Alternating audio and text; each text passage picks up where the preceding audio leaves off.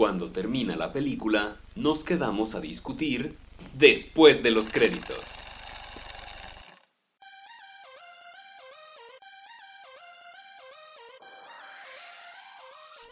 Bienvenidos a otro episodio de Después de los Créditos. Yo soy Diego y estoy con Germán. ¿Cómo andas, Germán? Qué ole, muy bien hoy, este, en este día eh, tan, tan caluroso, ¿no? O esta noche, uno nunca sabe. Sí, claro, este, esta noche tan, tan friolenta. tan lluviosa, tan llena de neblina, quizás. Sí, esta noche en la que, en la que ha llovido tanto, ¿no? Porque ha estado lloviendo todo el día, curiosamente. Durísimo. Sí, y este también ha estado haciendo mucho calor. Muchísimo calor. Y, a lo mejor ha, estado nevando también terriblemente. claro, porque es, es qué raro que esté que en verano, ¿no? Bienvenidos al verano, amigos. o al invierno, podría ser. O al invierno. Bienvenidos, bienvenidos. Halloween, hoy es Halloween, amigos. Hoy es Halloween. Espero que tengan su disfraz seleccionado ya para la fiesta, todo chido. Claro, depende de qué día nos estén escuchando, pues. A menos que hoy sea, no sé, tal vez hoy es Día del Padre, amigos, otra vez. O a lo mejor es Navidad, feliz Navidad. Pero aquí estamos, miren, aquí estamos. Como este, siempre. Al cañón. Claro, en Navidad, miren, ¿quién hubiera pensado que íbamos a estar grabando en Navidad? Pero aquí, aquí no, no nos entendemos. Yo iba a tener unos relampagueos en Navidad. Aquí estamos como siempre, su podcast favorito. Así es, es el Rapture. Hoy es el, es más, hoy es el día en que está cayendo ese meteorito que dijeron que iba a caer. O, oh, felicidades. Hoy es el día en que no cayó ese meteorito. Y sobrevivieron. claro, sobrevivimos, aquí estamos vivos dos días después del meteorito. Y si el meteorito está cayendo justo ahorita, qué, qué honor, qué honor que, este, que deciden escuchar este podcast antes de morir. Eso está, está chido. Así es, miren, ahí estamos, ahí está todo. Eh, listos, amigos, listos. Pues entonces hay, eh. hay, que darle que es de mole de olla, diría mi abuelita. Sí. ¿Con qué trailer quieres que empecemos? Eh, vamos a empezar con, con el, del, más viejo al más nuevo. ¿Qué te parece? Vamos a empezar con el de Knives Out, la nueva película de Ryan Johnson. El eh, director, de la última Star Wars. Así es. Y también, este, más conocido, bueno, no, lo más conocido yo creo que es esta última Star Wars, pero que le haya salido mejor.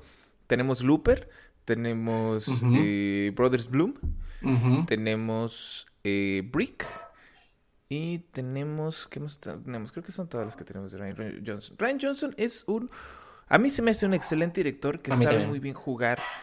O sea, no Con se las pone... expectativas, ¿no? Ajá, no se pone demasiado realista.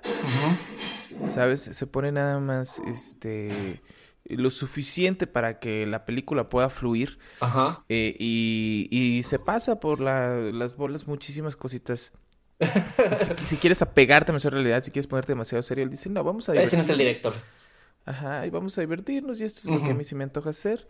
Entonces, ¿qué les parece si y que, y, que se ganó muchísimo hate y me, por la última película de Star Wars y aún así le vale, le vale madre. Es como que yo hice mi película y si les gustó, bueno, y si no, también.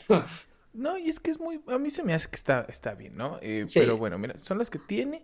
Este, estoy checando y sí, realmente esas son más las, las, las, que tiene. La primera que hizo que fue más o menos, que agarró más o menos popularidad y un poquito de culto es la de Brick, que es una, una, película de mafia básicamente, pero que está ambientada en una universidad. O sea, es como las mafias que hay dentro de las universidades y hay ahí como que este un detective tratando de resolver un crimen, pero todo es dentro de, la escuela. universidad. Ajá, O sea, no, no involucran realmente a la policía, no involucran a nadie fuera de la universidad, todo es como ese cotorreo. Y a mí se me hace que funciona muy bien, se me hace que está muy chida, se me hace que está, está muy bien dirigida. Este. Y luego hizo la de Brothers Bloom, que es sobre dos hermanos que son estafadores. Y de repente se dan cuenta de que existe esta chava excéntrica multimillonaria que le dejaron, le dejaron esta mansión y todo, y es esta Rachel Weisz. y los dos hermanos son eh, Mark Ruffalo y Adrian Brody. Y este, y entonces deciden pues hacerle una estafa a ella para poderle robar un montón de dinero y obviamente pues hay giros, etcétera. Muy chida también, muy divertida. Y luego tenemos Looper, que Looper yo creo que esa sí es más popular, más gente la conoce, con Bruce Willis y este... Y... Ay, se me su nombre, es... Ah, tiene tres nombres y me gusta carajo. Te iba a decir eh, Jason Gordon Levitt. Yo te iba a decir Jonathan Taylor Thomas, pero no. No, no, no. Te iba a decir Jason Gordon Levitt. Estuve a nada. Estuve a nada de decirte Jake Gyllenhaal. Pero no, este...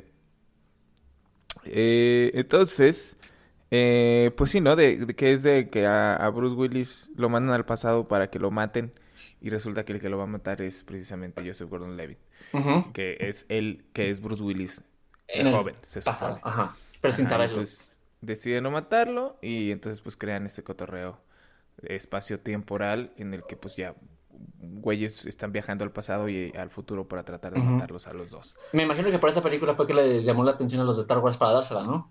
Probablemente. Eh, a mí sí me hace buenísima Looper, sí me hace divertidísima, pero eh, si eres una persona que eres fan de las paradojas espacio-tiempo, te va a quedar a deber porque pues no tiene mucho sentido en cuanto a eso, ¿no? Parece que mejor ven la de Predestination.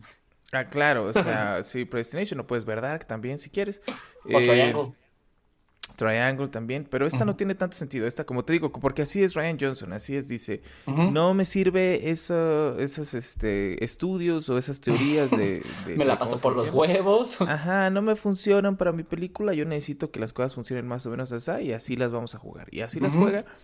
Y entonces, si te pones muy serio en cuanto a cómo debería de funcionar este cotorreo de lo que pasa en el pasado y el futuro, este, pues obviamente te lo vas a pasar quejándote toda la película, pero si sueltas un poquito el cerebro, te la pasas muy chido porque está muy bien actuada, está medio, medio raro ver a Joseph Gordon-Levitt, Joseph Gordon-Levitt, este, como todo maquillado y con... Con una nariz prostética aparte, ¿no? Ajá, con pupilentes del color de los ojos de Bruce Willis y todo, este... Pero a mí se me hace muy chida, a mí Looper... Sí, divertida. Eh, y ahora tenemos esta, ¿no? Knives Out.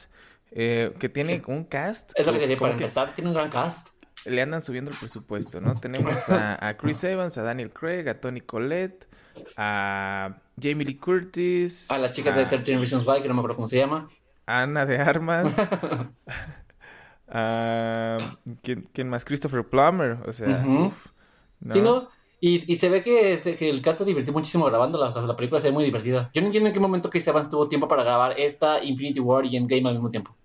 Sí, sea, no como sea. porque, porque hasta donde tengo entendido, según él, Endgame iba a ser su última película actuada, ¿no? Y de ahí se iba a dedicar a escribir y a dirigir, según tengo entendido. A lo mejor eh, en, en, orden de grabación. A lo mejor grabó esta antes que Infinity War y Endgame. Puede ser. Se ve que se la está pasando muy chido y eh, muy mal hablado. Bueno, para los que no sepan, la película aparentemente trata de, pues, las clásicas de películas de crimen, ¿no? Están todos en una mansión, es una familia, aparentemente, eh, o un montón de amigos de la familia, y de repente se muere alguien que tiene mucho dinero y ahora tienen que... Adivinar quién lo mató. Sí, y aparentemente se empiezan a morir más personas también. Sí, se ve muy interesante. Eh, y, como, aunque, aunque la idea es como muy básica, que mucha gente la ha hecho, siento que este director le va a dar como su toque que la va a hacer diferente. Pero es eso, ¿no? Volvemos a lo mismo en que eh, muy seguramente este Ajá. no va a tener muchas uh, ¿cómo se les puede decir? Eh, permisos creativos. ¿Cómo, cómo se Muchas libertades creativas. Muchas libertades creativas, exacto, ¿no? En el sentido de que eh, muchas cositas probablemente al final no van a encajar tanto. Pero en el panorama general van a quedar bien. exacto. Daniel Craig también como el detective que va a investigar el caso. Es, es que, ves el tráiler y está... O sea, a, mí se me antojó muchísimo por... Sobre todo, aparte de que se creo que Tony Colette y Jamie Lee Curtis se ve que van a estar increíbles también. Sí, sí, sí. Se me antoja mucho. Sí, tengo muchas ganas de verla y me sorprendió. No sabía que Ryan, Ryan, iba a sacar otra película tan rápido después de Star Wars. Y mira. Y una tan diferente. O sea, como saltar Star Wars a un misterio de un asesinato, está chido. Claro. No, es que es, no hay actor en esa película que no sea reconocido o que no lo hayas visto por lo menos en otra película. Ajá. Entonces se agarró un buen cast. Entonces el cast está a todo. Veremos cómo la ponen en español, o sea, porque seguramente no van a ponerle cuchillos afuera. Va a ser como el misterio del asesinato en la mansión 13. o quién mató al detective o algo así, una chingadera de esas como siempre. Probablemente, sí, probablemente no sea como lo más. Pero sí, aquí está. Y sí, sale que como en octubre, creo, ¿no? En Estados Unidos, veremos cuándo sale aquí. Claro. Eh, trailer, siguiente trailer. Luego también tenemos el de Mulan, que es Mulan, pero en live action de Disney. que realmente no fue un trailer, sino un teaser trailer, como todo lo que hace Disney últimamente, como para emocionar a la gente, porque realmente va a salir hasta marzo del siguiente año, que tanto pueden mostrarnos en un trailer. Pero mira, ya tenemos un teaser. Sí, este. Y se ve muy bien, ¿eh? Se Ve, se ve dos escenitas ahí con camarita lenta. O, eh, cuando gira y la cámara la persigue. O sea, como cuando gira la cámara la ve de un lado, se ve muy interesante. Sí, se, se ven escenas ya de la guerra, de los fracasos. Y, y que es algo que, que, siento que va a estar medio complicado para que lo representen, pero ahí se ve como que muy bien. A lo mejor, o sea, no van a sacar sangre, obviamente, porque Disney. No, pues no. Pero a como se ve ahí, se ve épico, pues. Estaba leyendo que, o sea, primero mucha gente se quejó porque no iba a haber ni canciones, ni Mushu, ni nada de eso, pero estaba leyendo que muchas de las razones por las que decidieron hacer eso fue para ser respetuosos con la cultura china y tiene sentido. O sea, la pues película, la original sí lo hubieran pasado tal cual, creo que sí hubiera sido un poco irrespetuosa. Entonces es una buena decisión. Sí, claro, tiene, tiene muchitas cositas, muchitas cositas. Este, sí, muchas cosillas de ese estilo, ¿no? Como, como las representaciones asiáticas y, y la canción. Eh, sí, o sea, todo es como, hey, miren, miren cómo, cómo somos chinos, aun cuando todos son gringos. Sí, o sea, que, aparte que Mushu es un, o sea, están usando de de mascota una deidad, que es un dragón, por eso creo que no va a salir. Más que nada. Sí, entonces, pues va. Se ve bien, se ve bien. Eh, yo ya estoy medio cansado de que. ¿Los live actions? No de los live actions, sino de estos live actions que son cuadro por cuadro. Ok. ¿Como la Bella y la Bestia? Este, como La Bella y la Bestia, exacto. Yo no estoy nada, o sea, está bien La Bella y la Bestia, pero es, es, tan parecida a la original que, como ya lo, ya lo hemos dicho en este mismo podcast, de hecho, ¿no? Que es tan parecida a la original que si me dan ganas de ver La Bella y la Bestia, 100 de, de 100 de 100 veces voy a poner la original. Sí, claro. Para que en ningún voy momento voy a decir la action. Ajá, se me antoja más la live action. No, porque es cuadro por cuadro igual al original. quiero ver cantar a Emma, Emma, Watson una vez más. sí, con autotune. Entonces, pues no tiene ningún sentido, ¿no? Eh, sin embargo, también, esto ya lo habíamos dicho, sin embargo, sí prefiero, a veces sí preferiría ver, por ejemplo, el libro de la selva live action que ver el libro de la selva. Es menos aburrida, la, la, es muy aburrida. Ajá, porque tienen sus diferencias ahí suficientes para, para que valgan la pena, ¿no? Sí. Entonces, no entiendo eh, eh, esto que busca la gente de que los live actions sean idénticos sean a los originales. Sí, Como el desmadre que tuvimos con la sirenita con la de color. No, no, puedo con eso, no puedo con eso. Quiero que sea fea la original. Ahí tienes la original. Claro. Ve a ver la original. Es esto, es este cotorreo nuevo que está agarrando la gente de que, no sé, por ejemplo, sacan... Me están arruinando mi infancia. Ajá, o sea, sacan una nueva versión de las chicas superpoderosas. Ay, me están arruinando porque no son iguales. No, ¿sabes cuáles son iguales? Las viejitas. ¿Quieres ver las viejitas? Ve a ver las viejitas. Esto no es para ti. Esto no es para ti. Esto es para las nuevas generaciones claro. que ya ven las chicas superpoderosas que tuviste y dicen esos dibujos qué. Y entonces necesitan unos dibujos nuevos, necesitan unos dibujos más cool para la gente de hoy. Y entonces ahí están. No, ahí están. Necesitan tener pues es que aparte también las caricaturas y las películas necesitan ponerse a la altura de la, de la actualidad, donde necesitamos tener más representación. No podemos quedarnos siempre con los mismos eh, personajes blancos por todas partes y... no, claro, pero... ¿sabes? hacer es eso, no, las nuevas generaciones. No siento que sea eso. O sea, por ejemplo, lo de la sirenita, no siento que sea eso. Yo siento que lo de la sirenita 100% es, hicimos un buen de castings, llegó esta actriz, esta actriz está perfecta para el papel y la neta nos vale bien. verga, nos vale verga que sea negra. Claro. ¿Sabes? Entonces, no siento, porque toda la gente dice, es que nada más es Disney tratando de meter negros a huevo. No. No, no, no, pues no, ¿sabes? Es, pues, es Disney haciendo su casting. Hizo su casting Disney y vio que esta, esta mujer era eh, perfecta para el papel de Ariel y dijeron, oye, pero es negra. Nos vale verga que sea negra. Necesitamos a una actriz que sepa hacer esto, que pueda hacer esto, que pueda y ella lo está haciendo. Y ella lo está haciendo. Entonces, que sea negra o que sea azul nos vale muchísima verga, porque lo que necesitamos es una actriz que pueda hacer esas cosas y esta actriz lo está logrando. Entonces... No, pero si de paso eh, también está haciendo muy buena representación, es doble punto. Está padre. Sí, claro. Está chido. Claro, pero no creo, no, o sea, pero es que... No, no, yo tampoco eh, que eso haya sido si la lo, por lo que lo dices, Ajá, porque es que cuando lo dices que de que Disney está tratando de, hacer la inclusión, se nota, o sea, parece como que en el casting decía que sea negra, por no, No, no, no, más bien que, que sea de color le da un valor agregado, pues no creo que, como tú dices, haya sido la decisión, pero está chido también. Claro, pero, o sea, pero la gente se queja, porque mucha gente usa, usa esta excusa, ¿no? Como de que es que yo lo que quiero nada más es que sea fiel al original. Que lo podrías entender así, si te vas muy lejos, a, a, lo que pasa, por ejemplo, eh, con esto, con lo que te digo, con que sacaron una nueva de las chicas superpoderosas y se veían diferentes, con que sacaron un nuevo Teen Titans y se veían diferentes, con que sacaron ¿Sabes? Sacan pues estas nuevas versiones de caricaturas viejas. Y la gente se queja, así como, oye, es que yo quiero el original. ¿Quieres el original? Pues ve a ver el original, mano, porque esto es nuevo. Esta es una nueva y versión. no lo borraron, ¿no? Ajá.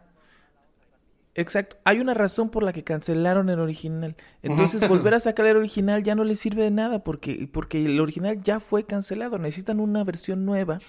Para las nuevas generaciones también. Pues, o sea, ustedes no son el público. Exacto. Entonces, eso es lo que está pasando y eso es lo que debería de pasar 100% con estos live actions que está haciendo Disney. Es una oportunidad de volver a contar una historia y, y tratar de, de, hacerla sentir fresca y todo. Que yo sé que es difícil. Es difícil en los clásicos más clásicos, ¿no? Como, como La Sirenita, como El Rey León, como Aladdin. Y por eso, pues tenemos, por ejemplo, también Aladdin, que también, Aladdin, mira, se nos va a olvidar. pues sí, va a ser una película que estuvo, estuvo divertida y ya. O sea, no nos pero la vida. Es tan parecida a la original que, de nuevo, vamos a preferir la original. porque La original tiene esa Robin Williams, papá, y ya. Claro, no, voy a preferir cuentas no es para nosotros. A lo mejor los niños, a las nuevas generaciones les va a gustar mucho más la live action que la caricatura y va a ser para ellos y ya está. O sea, También. Se, van, a divertir. Sí, pero, pero es una oportunidad nueva de Disney de volver a contar estas historias desde una perspectiva diferente, con un final diferente, con personajes nuevos, lo que sea. ¿No? Pero la gente, híjole, me cae muy gordo que la gente quiera a huevo el original. Pues quieres a huevo el original, pues ve el original, mano. Ahí tienes el original, 100% idéntico a, lo que te... veces que quieras, ahí va a seguir, nadie la va a borrar, nadie te la va a quitar, nadie la va a eliminar de tu, de tu memoria. Y, y, es idéntico y va a ser siempre idéntico a como lo recuerdas. Sí, o sea, eso no se va a mover. Exacto, entonces esta es una nueva versión. O sea, es el nuevo, es como la gente que lee los libros Y luego ve la película, ay, es que no se parece al libro. Pues no, pues está basado. Está basado nada más en el libro. Claro. Ajá, ¿quieres, ¿quieres que sea igual al libro? Pues ve y lee el libro. Es que también, ese es un gran problema. Como el, fandom en general siempre espera que las cosas sean traducidas de la, misma manera y pues nunca va a ser así porque son productos diferentes. Tienen la idea, pero son productos diferentes. Exacto. Entonces, eh, yo estoy muy complacido con, con Mulan. Y yo tiene mucho que no veo Mulan. eh, Hace poquito alguien también, bueno, hace poquito he escuchado varias personas últimamente que me, que me dicen que Mulan es su película favorita de Disney o que era de sus películas favoritas de Disney. Eh, gente que también he escuchado que, que no le, eran muy fans y que últimamente la volvieron a ver y que dijeron, oye, qué buena movie. Entonces, eh, yo creo que la voy a ver otra vez, eh, checar ahí esas, esas diferencias, esas novedades. Este... Pero por lo pronto con el teaser que sacaron se ve que va a estar muy interesante. Y se ve que va a ser diferente. O sea, que va a traer cosas chidas. Sí, me dejó muy emocionado el trailer porque se ve más como una película épica que con una, como una película Disney. Infantil. Ajá. Sí. Entonces, eh, esperemos y, tenga poquito de las dos, ¿no? Porque a fin de cuentas sigue siendo una película infantil. Se supone que sigue tratando de apegarse al público infantil. Entonces, esperemos que sepa manejar esas dos cosas. Pero se ve muy bien. Yo, muy fan. No, y, y, que aparte da gusto que se estén arriesgando, como lo que mencionamos, o sea, que, no se vayan a quedar en la parte de pues vamos a hacer todo de copia y, copia y pega como las otras y ya, o sea, claro, o sea que acá, diferentes. acá es más por necesidad que por gusto, sí, claro. ¿no? Porque es respetuoso con la cultura, pero pues eso es, también es, algo necesario. si se lo pasaban por los, por los huevos y lo hicieron como ellos quisieran, estaría peor. sí, exacto. Entonces, pues, pues esperemos, esperemos bien por Mulan. Sí, hasta ahora bien por Mulan. Y el tercero, eh, uno que salió hoy o ayer o hace mucho tiempo, dependiendo en qué tiempo hayan escuchado, pero eh, la de Kingsman, la precuela, ¿verdad? Eh, sí, la precuela de, Kingsman, ¿no? Obviamente, hace, unos años tuvimos Kingsman y luego tuvimos Kingsman The Golden Circle, que fue la secuela. Pero pretendemos que no existió porque es muy mala, entonces nos quedamos nada más con la 1. sí, o sea, no es muy mala, simplemente... Eh, manda manda a, a, la goma todo lo, lo, que hizo buena a la primera, pues. Sí. ¿No? Eh, pero ahora tenemos la precuela. Que se que es como la historia de cómo, cómo surge todo, ¿no? De cómo surge este, este, esta agencia de, los, de los Kingsman. Este está de nuevo eh, dirigida por, por Matthew Vaughn, que es el mismo que dirigió las otras dos. Eh, es el que dirigió X-Men First Class, es el que dirigió Kikas, el que dirigió Stardust y el que dirigió Legend. Tiene sus tablas de películas de acción. Sí, básicamente no tiene realmente, yo no conozco una película, o, bueno, ahora que estoy leyendo todo su repertorio, que no están nada más estas siete películas, incluyendo esta última, no tiene una película mala. Eh, la dos de Kingsman.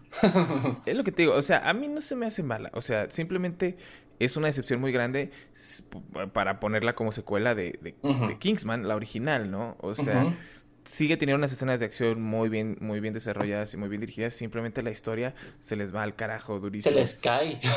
Ajá. Este. The Kingsman se ve increíble. Se ve realmente increíble. Eh, eh, tienes este. A. Ralph Fiennes. A, Ralph Fiennes. Tienes a, Gemma Artenton. Tienes a Tom Hollander. A Stanley Tucci. ¿Sale Stanley Tucci todavía? Ah, pero es en el futuro, será como en, un flash forward. pues probablemente, probablemente Stanley Tucci le cuenta la historia a alguien o alguna cosa así.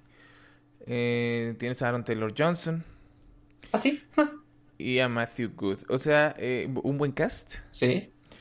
Y con una historia eh, fresca, porque no son los actores que salieron más a Stanley Tucci con las pasadas, ni tienen nada que ver. O sea, es más bien Así es. como para atrás. Se ve, se ve interesante. Sí, se ve, se ve bastante interesante. Eh, tiene ahí unas escenitas ahí como de la guerra, eh, de, la, de la Segunda Guerra Mundial. También este, como, de, en la época medieval. Ajá, se escuchan ahí unas voces en off diciendo unas frasecitas mucho de la elegancia y lo que es ser un caballero y todo. Y es una cosa, eh, se ve muy chula, se ve muy, chula. Este, un nombre muy, muy apropiado, ¿no? Que, ¿De Kingsman? Kings, The King's Man, o sea, eh, el hombre del rey. Ah, eso sí, sí, sí. Sí, el hombre del rey, este, porque es Kings, es con, es con apóstrofe. Ajá. Eh, y, luego aparte separada la, la palabra man. Entonces, este, sí, ¿no? En vez Kingsman, nada más la separas, le pones la apóstrofe y ya tienes el nombre de esta película. Muy bien. Voy, voy a extrañar la carita bonita de Taron Egerton. Claro. Me va a hacer falta. A lo mejor sale al final hay un ratillo. Un cameo de Exi. Sí, porque había leído en su Twitter que él decía que no iba a salir, pero a lo mejor es una sorpresa o algo así. Un cameo, un cameo al final o algo así. Puede. Pero está bien interesante. Está bien. Sí, yo se me antoja mucho porque sí soy muy fan de Matthew Bond como director. Soy muy fan también de, la saga. De la saga de Kingsman. Este. Soy muy fan de. Ah de siempre se me olvida el nombre de el que escribe de Mark Miller. Mark, Miller, que es el que Mark Miller es, es el que escribió eh, los cómics. Ah, de, Kingsman, de Kingsman. Ah. Ajá, y de ¿Él, ¿Él, también escribió la segunda? ¿De, Kingsman? Kingsman? Mm, no estoy seguro. No estoy seguro si ayudó a escribir o si nada más, pues los personajes están basados en. Están basados. a lo mejor puede ser que, que, no, que, porque no lo escribió se fue todo al carajo. O sí, uno nunca sabe. Sí, quién sabe. Eh, según tengo entendido, no hay ningún cómic sobre la precuela de Kingsman. Mm, eso se lo van a hacer de la manga. Nada más van a usar sus personajes, así es. Según tengo entendido, no sé la verdad, eh, pero según tengo entendido, sí, nada más Kingsman es nada más como una novela gráfica y ya. ¿Todavía sigue la fecha o ya se acabó? Eh, no, era una novela gráfica. Sí, ah, ya, pero ya terminó la saga. Ajá. Ok, entonces tiene mucho donde agarrar. Ajá, entonces, este... Pues quién sabe, ¿no? Que de hecho ni siquiera se llamaba Kingsman. Según tengo entendido, se llamaba nada más The Secret Service. Así, eso se lo agregaron para la película para que llamara más la atención, me imagino. Así es, pero nada más fueron 12, 12 cómics. Mm, ok, bueno, fueron muchos. No, entonces no los he leído. no sabía eh, decirles. no sé si la película original sea eh, basada en los 12 directos. O a lo mejor nada más en uno. O si, o si nada más en los primeros cinco y luego la de Golden Circle en otros cinco y está en los últimos. No sé, la verdad no tengo idea. o a lo mejor nada más eh, agarraron personajes y, e hicieron historias propias. Sí, es lo que te digo. Yo, lo que yo creo es eso. Lo que yo creo es que De hecho, probablemente ni siquiera la primera esté realmente basada en los primeros 12 cómics. ¿Sabes? Que nada más agarraron ahí como que la historia más o menos, se basaron ahí. Las bases. Ajá. Este. Creo yo. Tiene sentido, porque pues también adaptar un cómic y además una, una novela gráfica tan, tan fiel, creo que no es muy sencillo decir, no, mejor es, está más fácil hacer una, una adaptación libre con personajes. Así es. Entonces, pues, eh, el trailer se ve bien. Ajá. El cast creo que está muy adecuado. Creo que Ralph Fiennes eh, entra muy bien eh, pues en el universo de. Kingsman. Ajá. Muy elegante, muy inglés. Sí. Este.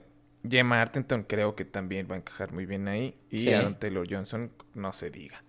creo que, creo que los tres son, se ven como, o sea, son, son actores muy elegantes, muy ingleses. Y que también pueden llamar la atención de la gente para ir a verla. Claro, les faltó yo creo ahí este Emily Blunt, ¿no? yo hubiera estado muy ocupada haciendo otras cosas. Mary Poppins quizás. Probablemente.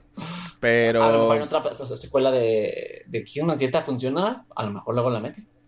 Todos los actores ingleses que se encuentren. sí, pues tampoco no son tantos, tantos. Pero bueno, ese, es, eh, sale en febrero del, año, que viene. Ah, muy bien. Es como para Valentine's Day. Ah, ah sí, 14 de febrero exactamente, mira, en Estados Unidos. Entonces, pues esperemos, esperemos que la saquen aquí a tiempo. Generalmente aquí la sacan un poquito más tarde las de... Bueno, cuando son muy famosas como esta, a lo mejor que siempre es una semana nada más de diferencia. Pues sí. Esperemos que esté chida. Esperemos y sí. Pero bueno, ya pasemos a lo bueno, pasemos a lo importante, señores. A lo carnudo. Así es, eh, curiosamente, nada que ver con los trailers que estuvieron saliendo estas semanas, pero esta vez vamos a hablar ni más ni menos que de el top 21. 21 porque dijimos ya, vamos a meter 21, teníamos íbamos a meter 20, pero ahí nos sobró una y dijimos métela. Hay que meterla también, sí. Top 21 de comedias románticas. de la perra historia. No de la perra historia, pues, porque hay unas muy, muy viejas que la verdad, miren. más bien, de, cuando nacimos para acá. sí, yo creo, más o menos. No, no es cierto, sí hay unas más, más viejas todavía. Pero sí, o sea, no vamos a hablar de las súper en blanco y negro y cosas así. Y, aparte es importante decir que es nuestro top, o sea, no lo agarramos de ninguna parte, pusimos películas que nosotros consideramos que son buenas y de ahí hicimos el top. Así es, sí, este no es ningún top que agarremos de algún otro lado ni lo vamos a mezclar con nada. O, de hecho, el top no está hecho todavía, simplemente agarramos ahorita 21 películas y vamos a discutir cómo lo hacemos eh, últimamente en las 21 mejores comedias románticas. Según nosotros, obviamente, eh, como si la, la, lo que necesitan estas películas para poder estar en el top es que los dos las hayamos visto, que nos gusten a los dos y, y pues ya. y que, y que tenga material para debatir. Así es, sí, ¿no? Porque pues nada de que, oye, esta película vamos a hablar de esta y pues Diego no la vio, yo no la vi, pues cómo vamos a discutir, amigos, no hay forma. Eh, entonces, sin ningún orden en específico, les voy a leer las 21 que tenemos en esta terna para que ustedes vayan empezando a hacer sus corajes de que no está lo que ustedes querían que estuviera. para que hagan chile con el rabo desde ahorita. Así es. Empezamos con, eh, tenemos Love Actually, tenemos con Harry Met Sally, tenemos Sleepless in Seattle, tenemos eh, La boda de mi mejor amigo, tenemos aquí, miren, diciendo nombres en español y en inglés, porque... Lo pocho se nos da muy bien.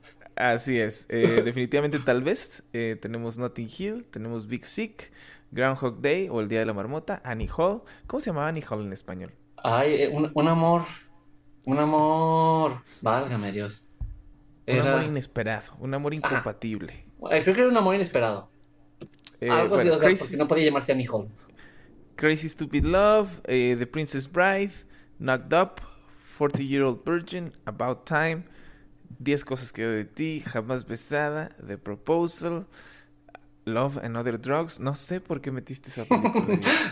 Eh, quiero que todo el mundo sepa que Germán hizo chile con el rabo cuando dejé mis películas, así que esperen. Sí, o sea, con, con, estas dos precisamente, con Love and Other Drugs y con la otra que pusiste aquí, que es One Day, con esas dos sí dije... Ay, son muy bonitas. Híjole, porque, porque, por ejemplo, también pusiste Nick and Nora's Infinite Playlist y también pusiste en Offset, que yo digo, bueno, o sea, no las metería jamás en un top, pero están chidas. Sí, pero One Day y Love and Other Drugs, mira, Love and Other Drugs, Dominguera, es a lo que llegó. Y One Day no, la, no, las, no la saco de ridículamente cursi.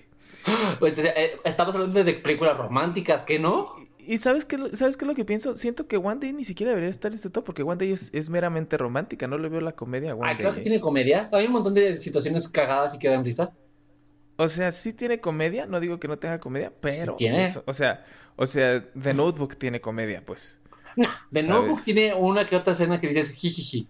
One Day tiene una gran parte de escenas divertidas y, y romance también, pero también tiene muchas escenas divertidas. De esta forma me la vas a poner al principio de las últimas, que te quejas. Sí, la, la voy a andar aventando hasta el final. Ahora, qué chingados. Porque eres bien de esos, así que no importa. Ay, Dios, con One Day. ¿O quieres que la quitemos? Eh, la, estoy, la estoy viendo aquí, estoy checando en Internet Movie Database y dice que es drama romance. Ay. Entonces hay que cambiarla y ponemos la otra. ¿Cuál era la otra? La de Bill Child. Es que esa no la vi, Obvious Child no la vi. ¿O nos quedamos con 20? Nos quedamos con 20. Sí, porque One Day, o sea, sí, One Day no es, no ah. es comedia. Tiene tintes de comedia. No. No, pues lo que te digo, o sea, tintes de comedia también tiene, tiene de Notebook, pues. Ah, pero ese es nada más una que otra, una que otra escenilla. One Day tiene varias divertidas. No, es que sabes cuál es el problema, que tú te sabes todas las escenas cómicas de One Day porque las has visto un montón de veces. Pero ah, por supuesto que, sí. Ajá. De Notebook no has visto todas las escenas de comedia que tiene o no te sí, claro. De Notebook me las sé de memoria. Y por eso te puedo decir de pe a página, tiene menos en cantidad y te pasé un estudio cuantificable del número de, escenas de comedia que tiene una película y la otra porque son de mis favoritas. Las dos. te, voy a, te voy a dar una segunda oportunidad y este y voy a buscar en Rotten Tomatoes. Ahí, ahí te va a pasar como drama también. A ver si me la pone como comedia. Ajá, no, que sea comedia romántica, rom-com. Que fíjate, que para que sigas viendo la caca que metiste en este top, tiene 36% en Rotten Tomatoes y tiene 49% de la audiencia. O sea, nadie piensa que está películas, Hay muchas películas que con el tiempo se vuelven de culto. Así que, a lo mejor ahorita no lo quiere mucha gente, pero después puede que sí. Híjole, no. No, es que no, porque, o sea, porque digo, porque yo la, yo la vi. Y la vi precisamente por recomendación tuya. ¿Has la wow, yo? Sí, wow, qué, qué, qué horror. Ay, debo de aceptar que en, en, relación, tus recomendaciones me han gustado más a mí lo que te han gustado las tuyas, las mías de a ti. O sea, yo lo sé, pues, pero. No, es que, o sea, es que también, o sea, digo, eh, obviamente a ti te gustan más mis recomendaciones porque aparentemente a ti te gusta todo. No me gusta todo. Hay chingaderas que no me gustan. Ya lo habíamos platicado. sí, pero no, esto está. Eh... Bueno, podemos eliminar One Day y nos quedamos con 20. No, pero mira, en Rotten Tomatoes está como comedia, drama, romance. Ahí está tiene partes de comedia. La dejamos, entonces. Que, la gente decida, que la gente nos diga. Que la gente me miente la eh, madre desde ahorita. Yo puse One Day. que nos mande un tweet, que nos ponga en, en este en Facebook, en los comentarios del, del podcast, que nos ponga si One Day es o no es una comedia romántica. Comedia romántica. Claro que lo es.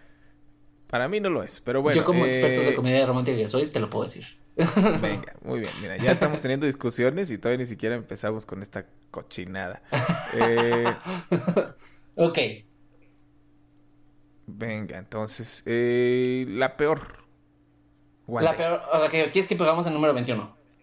Sí, One Day. Yo te la voy a pelear con Up, I'm sorry.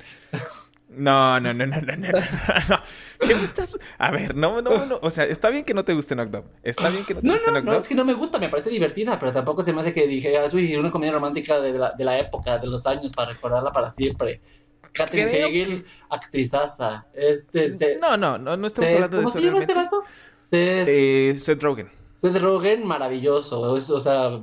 Pero mira, para empezar, este hizo un, tuvo un spin-off que es la de Welcome to Welcome to 40, to the 40, una cosa así. ¿Cuál era este, Welcome to the 40 es la historia de la, la hermana de Catherine Hegel. Ah, pero no, la, ¿no la de Happy People? ¿Que sale con Adam Sandler? ¿O estoy pensando en otra película? No, estás pensando en otra. Sale con Paul Roth. Ah. Y, y, es como... No me acuerdo ni de qué se trataba la película. Creo que ni siquiera la vi. Ajá. Pero Pero es con Paul Rudd y es como la familia y no sé, pasan cosas. No sé si se embaraza ya teniendo 40, una cosa así. ok. Este, pero es un spin-off de, de Knocked Up.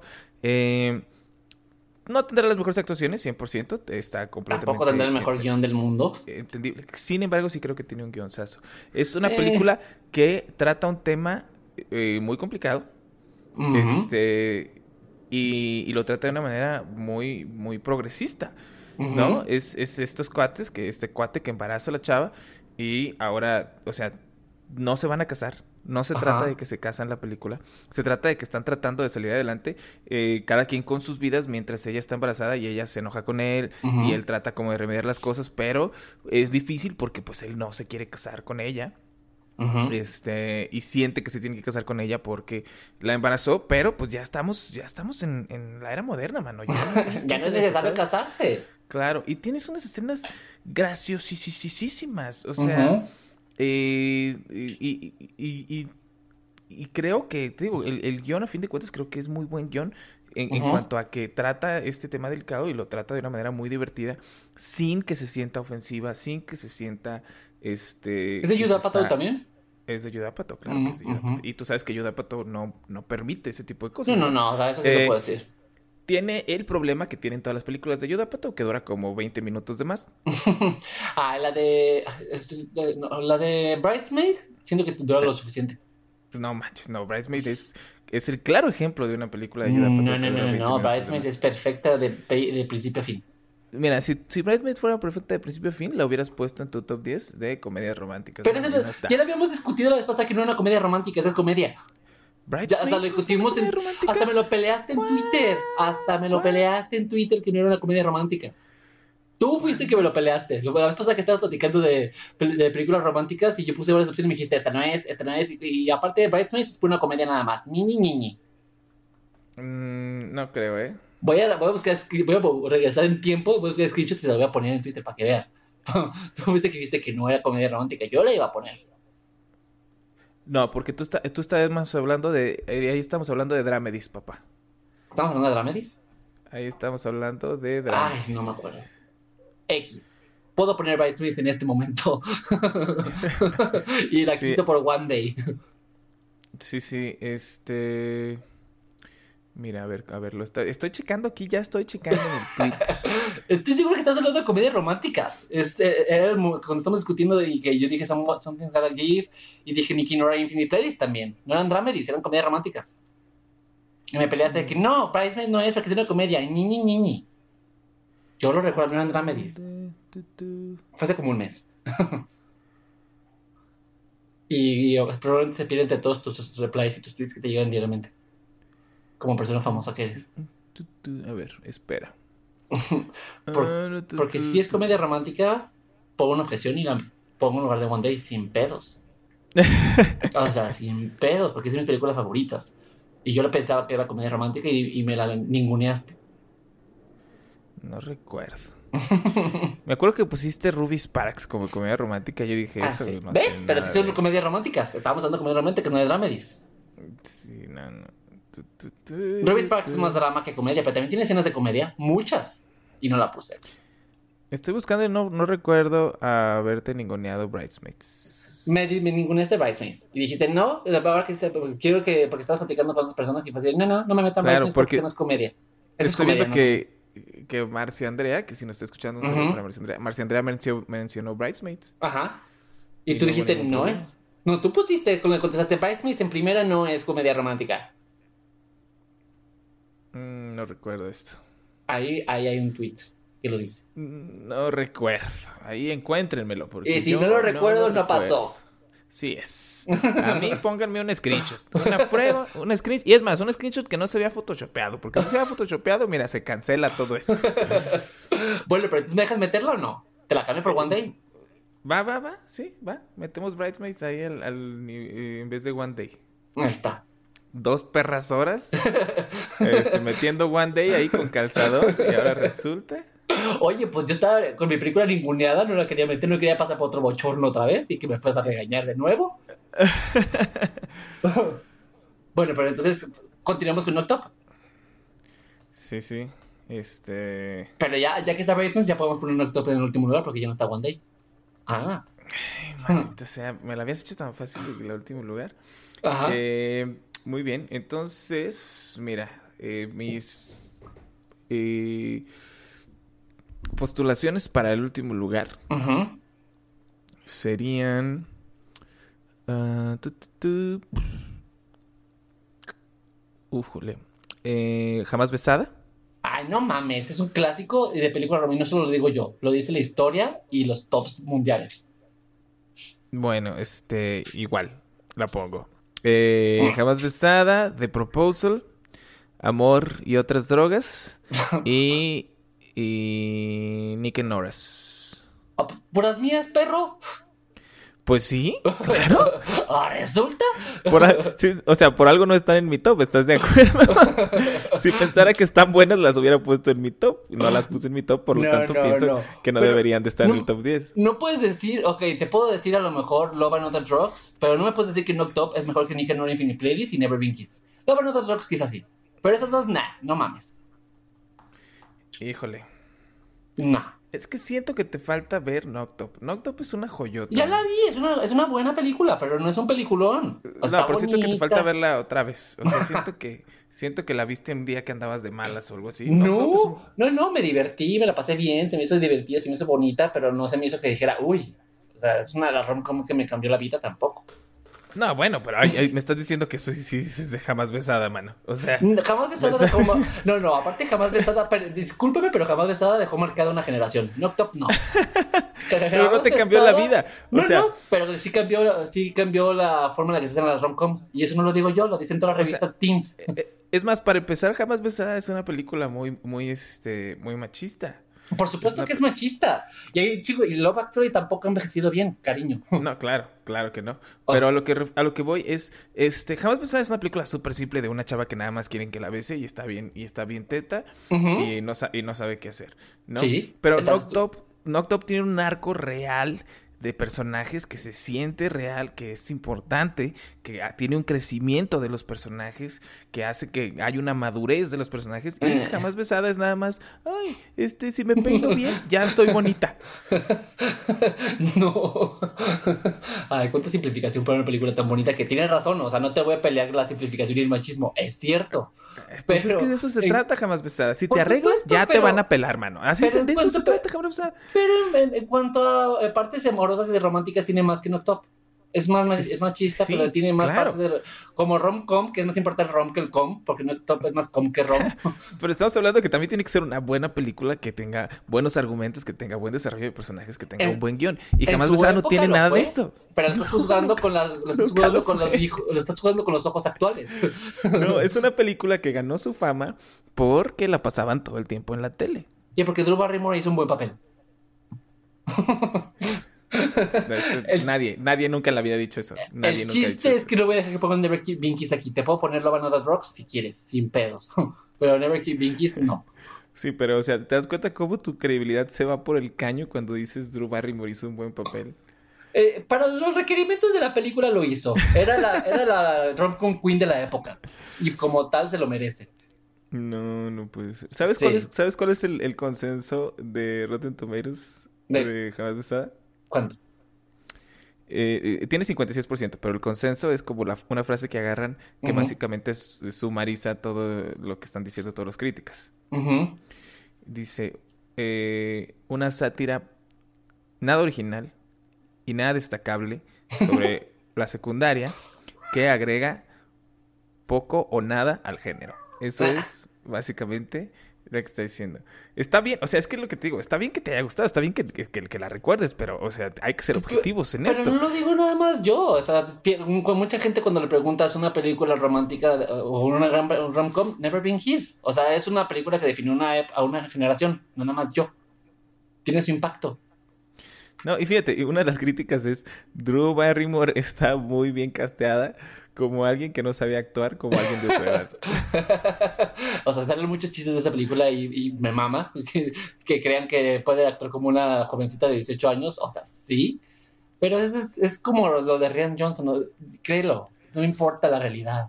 Déjate llevar por el romance. No, no, no. No, no. Pero Ryan Johnson tiene 90% realidad, 10% vamos a mandarlo a la caca. Jamás besada tiene 90% vamos a mandarlo a la caca y 10% no sé, porque tampoco... O sea, nada de esa película siente real. Yo me acuerdo haberla visto y todo. Y me acuerdo que dije, ay, sí, me la paso bien y todo. Pero era un, era un morro, era un adolescente, ¿sabes? Vela pues ahorita y dices, esto es una estupidez, esto es esto es súper chapucero. Esto es básicamente lo que todo adolescente sueña con tener, que es, me trataron mal toda la secundaria y ahora tengo la oportunidad de revivirlo. De otra vez. Bien. Y me termina tratando mal, es el drama, el drama que vive porque aún le sigue tratando mal, pero de todas formas, a pesar de eso, logra sobrevivir y se queda con el hombre de su vida, su amor eterno. Chafísima, es muy mala película. No, Germán, no lo es.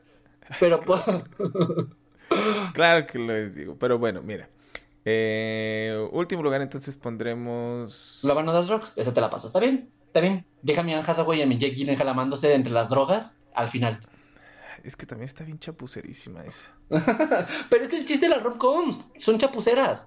Es no, pero, llegar pero hay, al, core del, y hacer que la gente diga, ah, ese pero chiste es que lo que de, de, la rom-com. No, no, porque eso es lo que te digo, ya, y vuelvo a lo mismo. Eso no lo sientes en Knocked Up, eso no lo sientes en 40 Year Old Virgin, eso no lo sientes en Crazy Stupid Love, eso no lo sientes en Groundhog Day, ¿sabes? No sientes la cursilería, no sientes el chapucerismo. Crazy Stupid Love tiene cursilería por todos lados. Sí, pero no es cursilería, no es cursilería chapucera, es ah, un, es un personaje diciendo voy a hacer esto hasta el final es como de, ah, el giro de tuercas, qué bonito y todo, pero súper... Oh. O sea, el me, estás, me, estás, diciendo que cualquier, cualquier, cualquier, escoge tú el giro que quieras de Crazy Stupid Love.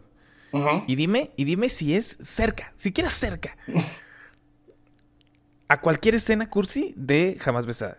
Por supuesto, miles. todas las escenas que salen Emma, Emma Stone y Ryan Gosling son súper de... Uh, ve, ella es awkward, ve, él es él es Steve Pero se llevan muy bien. cuando, los escuchas platicar, es una plática que se siente real. Es una plática donde dicen cosas que la gente diría. Y, y sí, los chapuceros están en que se hayan encontrado y que, ay, qué curioso que una persona así y otra persona así puedan coincidir. Pero te lo venden muy bien. Sea un, el, parte del giro de tuerca es como, ay, súper chapucero.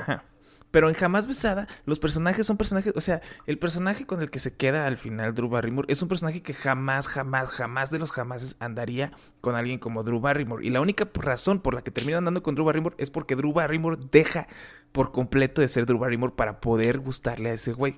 Porque se da cuenta que ese, tiene que ser ella misma para querer a los demás, no tiene que fingir otra cosa. Es parte de la moraleja de la historia, Germán, pon atención. No. no, porque al final deja de ser awkward. Al final de la película de Jamás Besada, Drew Barrymore deja de ser por completo el personaje que era al ¡Claro que no! Claro, que sí. Al final de la película lo único que hace es irse al estadio y darle un beso al hombre y ya. ¿Dónde deja de ser awkward? Sigue siendo super awkward. Todo lo que hace del estadio es super awkward. Es la epítome de lo awkward. Pero ya está bien vestida, ya está arreglada. Pero eso no le quita lo awkward. Eso solo hace para darse cuenta que se tiene que querer a sí misma para que la puedan querer los demás. Y es lo que hace, ah, me quiero a mí misma, voy a ser yo misma, lo voy a dejar de fingir ser un adolescente y este hombre me va a querer. Y así pasó. Entonces es al revés lo que está mal. Entonces me acordaba mal del final. Entonces lo que pasa es que este personaje que nunca andaría con alguien como Drew Barrymore, anda, de repente ya quiere andar con alguien como Drew Barrymore y no tiene ningún sentido. No hay ningún se da cuenta de quién es en realidad se da cuenta que es otra persona diferente a la que él pensaba que era y la que no está, la que no está enamorada y dice, oh, esta mujer sí es una mujer la que puede enamorar porque está haciendo el con su, consigo misma y se quiere a sí misma. Pero nunca le había gustado, pues, mira, el, chiste es que en los arcos de Jamás Besada no tiene ningún sentido. Son chapuceros. Son nada más este personaje claro, tiene que cambiar así porque sí. La mayoría de las romcoms son chapuceras. Love Actually es un conjunto de chapucerismos eterno. pero Love Actually es porque tienes poco tiempo con cada personaje. Pero son chapuceros todos. Todas las historias, todas son chapuceras. Todas. No, pero, pero por ejemplo, oh". pero por ejemplo, Knocked Up, 40 Year Old Virgin, Crazy Stupid Love, Annie Hall, Groundhog Day. Bueno, Groundhog Day también te la dejo si quieres. Sí, eh, Groundhog Day es súper chapucera. Johnny Hill también es súper chapucera. Es, eh, no, Notting Hill es la, chapucerísima también. Todo lo que tiene Julia Roberts en sus películas románticas es chapucero. Y no tiene nada de malo, es parte de los rom-coms, es lo que te estoy tratando de decir. Todos los rom-coms tienen su chapucerismo para que digas, ay, qué cosa tan bonita, no me importa. Pero hay niveles, hay niveles. Es como decir, todas las películas, todas las películas de acción tienen cosas ridículas. Sí, todas las películas de acción tienen cosas ridículas, pero no me puedes comparar Duro de Matar con este Rambo 3.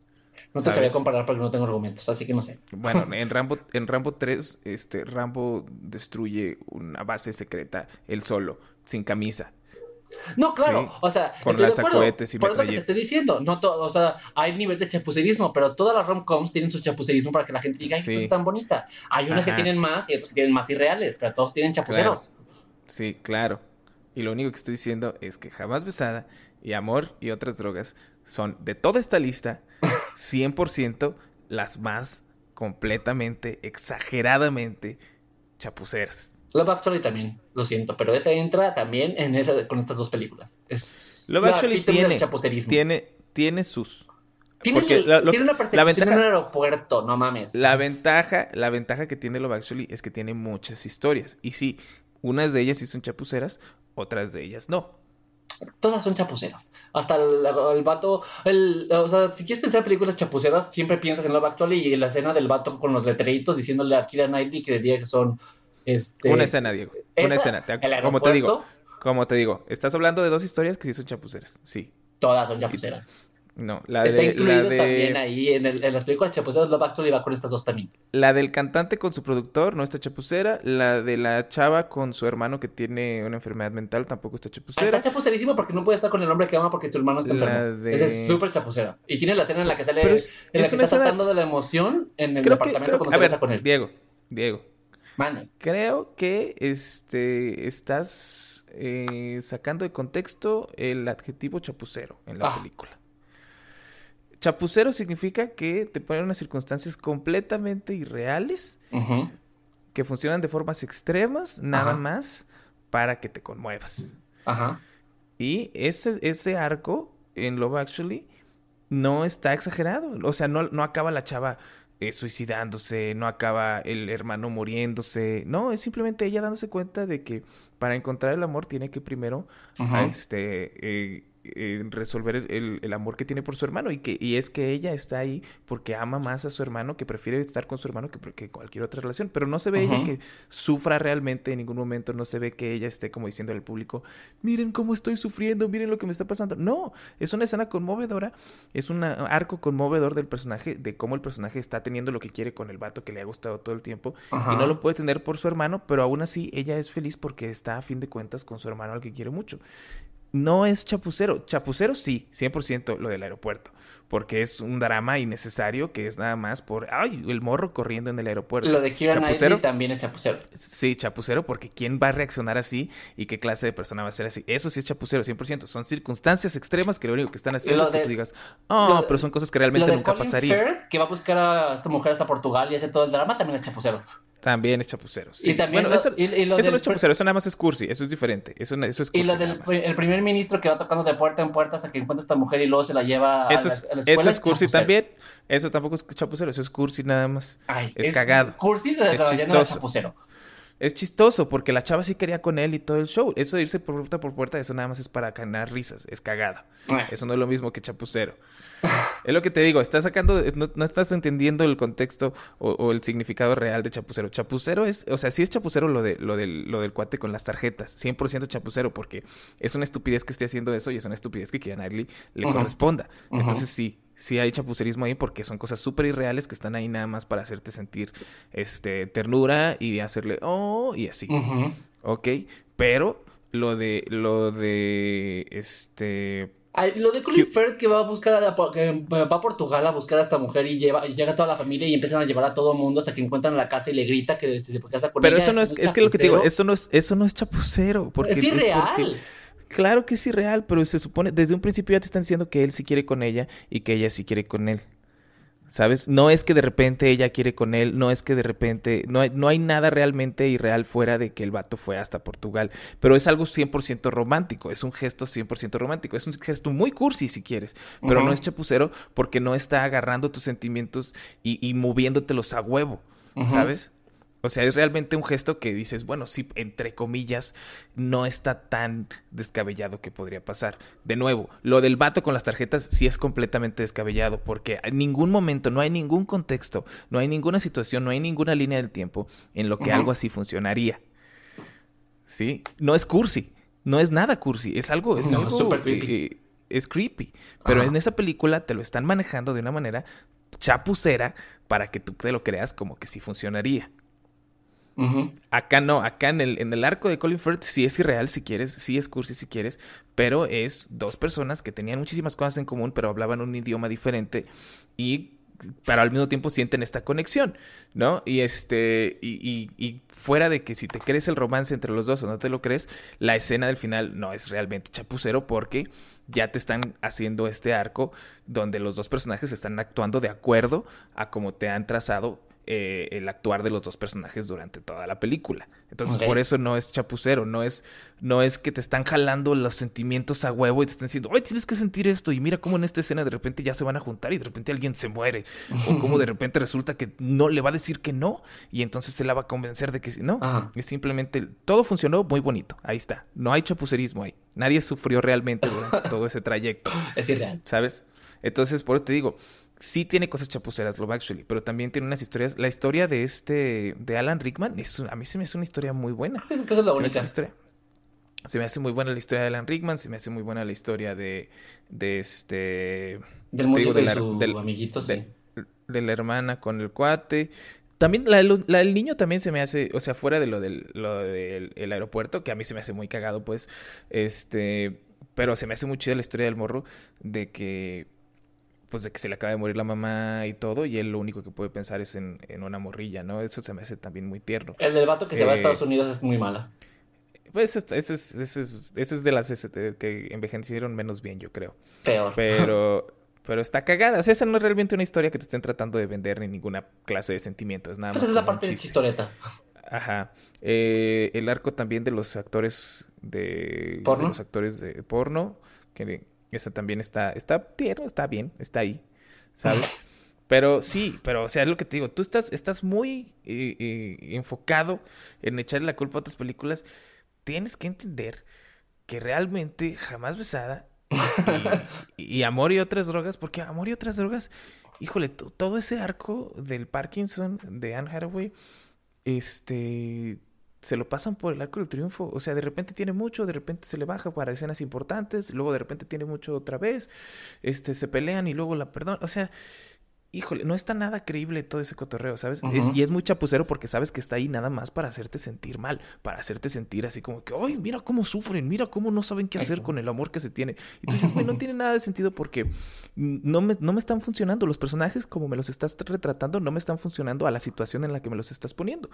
Entonces, por eso te digo que es chapucera, porque nada más de repente a Haraway le pega el Parkinson cuando, ay, cuando ya, o sea, que, que Jake Gyllenhaal dice, ahora sí, ya me voy a enamorar y ya voy sobres, y luego le pega el Parkinson Parkinson y luego hay. Y si me entiendes, es. es la vida. Están, están moviendo los engranes ahí diciendo cómo podemos hacer que aquí se ponga más intenso, aun cuando, cuando no tenga sentido eh, dentro de una historia si esto sucediera más o menos en, una situación real. Entonces, por eso te digo, o sea, y está cagada, sí, o sea, no es una mala película en general, pero es una, o sea, es una película dominguera, las dos, jamás besada y, Amor y otras drogas son películas domingueras. Amor y otras drogas no te la voy a pelear esa desde hace mucho, yo ya decidí que iba a estar en el 21 y no pasa nada. Pero jamás besada no, porque esa sí es dominguera, pero, pero es una gran película romántica. O sea, no estoy diciendo que no sea chapucera, sí lo es, pero es el chiste de esa película. Y, y tuvo su momento, tuvo su importancia, a la gente le conmovió. Amor y otras drogas, ¿para que no? Pero jamás besada sí, Sí, pero, o sea, o sea, pude haber puesto entonces yo Hitch y nos estaríamos peleando por Hitch. Ay, no, Hitch, también. Pero todos estamos de acuerdo, pero todos estamos de acuerdo con que Hitch es mala. Y no hay nadie que también diga, hay una, También hay una generación, hay gente más joven que nosotros que Hitch fue su jamás besada, man. Pero, pero no cambió una generación, I'm sorry. Hitch no lo hizo. no, lo, sabes. lo hizo. No, yo lo sé. Hitch no lo logró. Es más, te lo voy a poner de esta manera. Si, si, buscamos tops ahorita de mejores comedias románticas, te puedo asegurar que encontramos más películas que tengan Hitch. Digo, más tops que tengan a Hitch que, tops que tengan jamás Sin pedos hay más de más jamás besada que Hitch. Pero funcionan igual, ¿te das cuenta? Sí, pero no son, lo mismo. No tienen la misma importancia. Son películas chapuceras también en la que tú dices, esta persona no debería estarse quedando con esta otra persona. No hay, no hay pero, pero la Hitch ni siquiera tiene gracia ni, ni las personas ni siquiera tienen química. En jamás besada por lo menos las personas tienen química. En jamás besada tampoco tiene Claro que tiene química, Drew Barrymore lo tiene. ¿Cuándo ha tenido Drew Barrymore química con nadie? Con todo el mundo Jamás. siempre. Porque Drew Barrymore no tiene buena. química ni con la ni con la cámara tiene química Drew Barrymore. Por o sea, supuesto porque- que la tiene. Con todas las películas de romance que tiene y todos sus Es que leads. Te digo, tú sigues, tú sigues viendo esa película con los ojos con la viste cuando la viste la primera vez. No la estás viendo con ojos de objetividad. Velos con ojos de objetividad. Es una muy mala película. Yo, a mí, a mí me gusta mucho ver Hitch. Me encanta ver Hitch. Y Es te puedo decir que es una muy mala película. Jamás besada es una muy mala película.